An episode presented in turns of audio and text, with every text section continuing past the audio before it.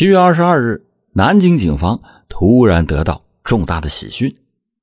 当天，江苏北部的盐城市下属一个县城向南京鼓楼公安分局传来了协查通报，说辖区内有一对老夫妻的女儿何青青神秘的失踪将近两年了。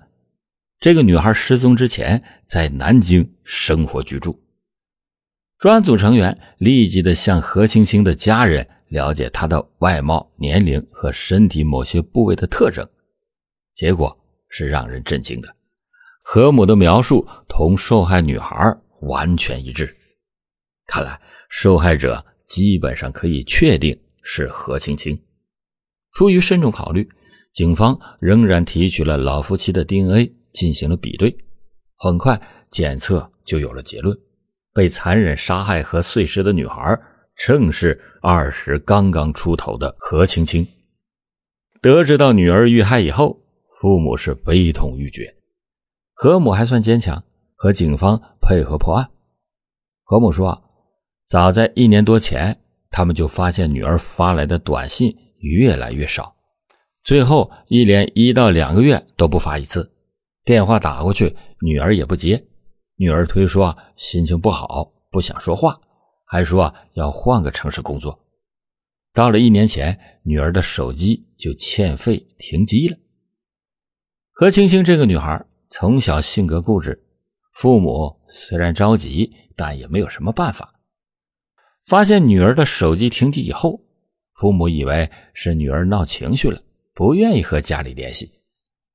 可怜天下父母心，两个老人就不断的向手机里面充值，让手机。可以处于可以通讯的状态，但是电话打过去，手机不是关机就是通话中。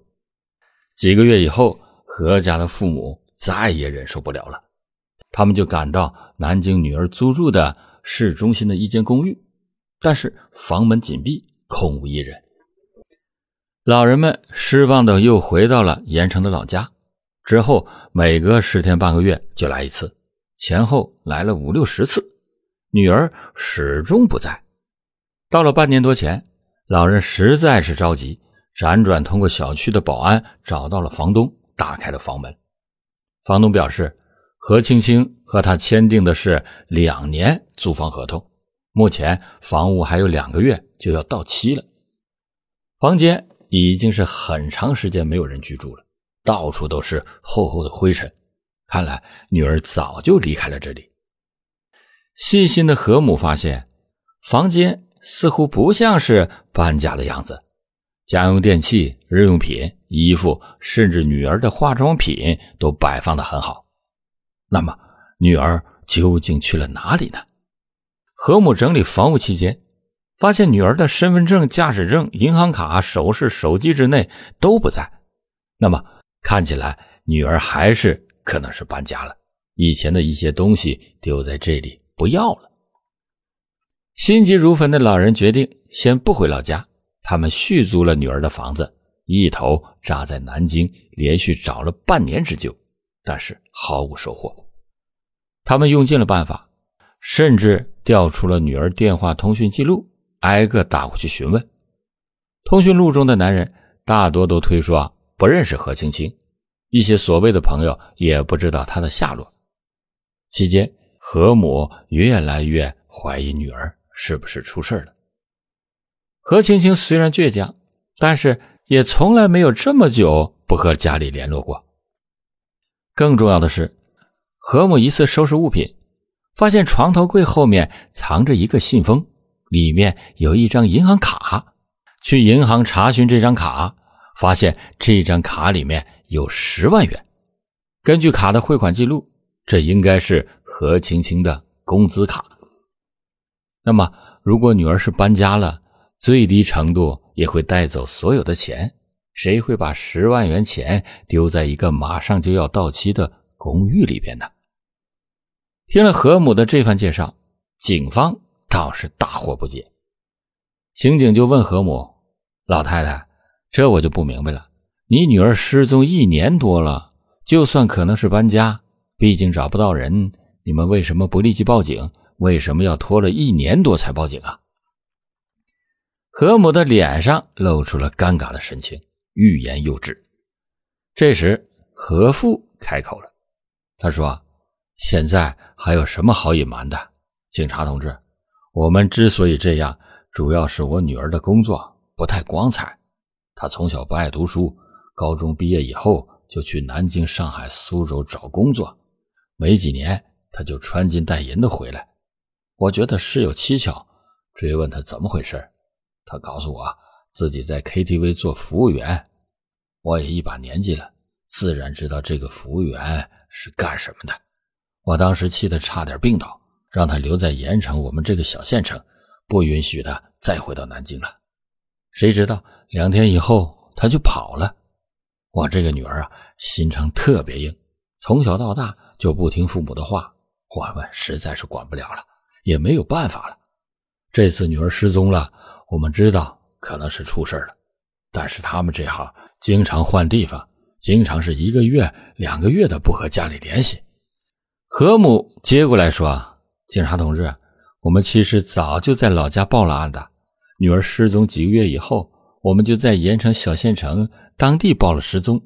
但是我们那里和南京不同，警察效率很低，他们一般不愿意立案，毕竟立案就要破案。”他们就借口手机能打得通，肯定是家庭矛盾，拒绝立案。没有办法，我们只好等了两年。根据法律，失踪两年就可以强行的报失踪案了。到了七月，时间就要到了两年，我们那里公安才勉强的立案。这时，南京的警察才恍然大悟，但却又皱起了眉毛。警察破案最怕遇到两种人，第一。做生意的这种人，社交太广，三教九流都有朋友，一旦出事不容易排查到凶手。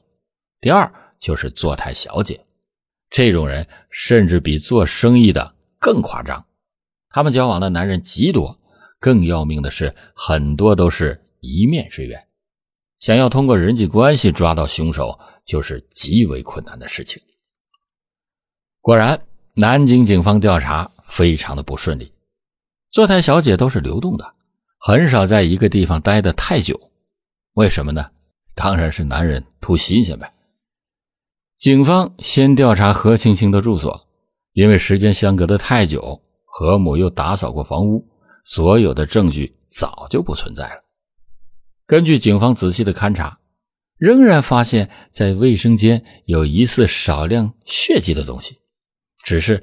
时间太久，已经失去了鉴定的价值，但也不能排除是何青青的生理期出血。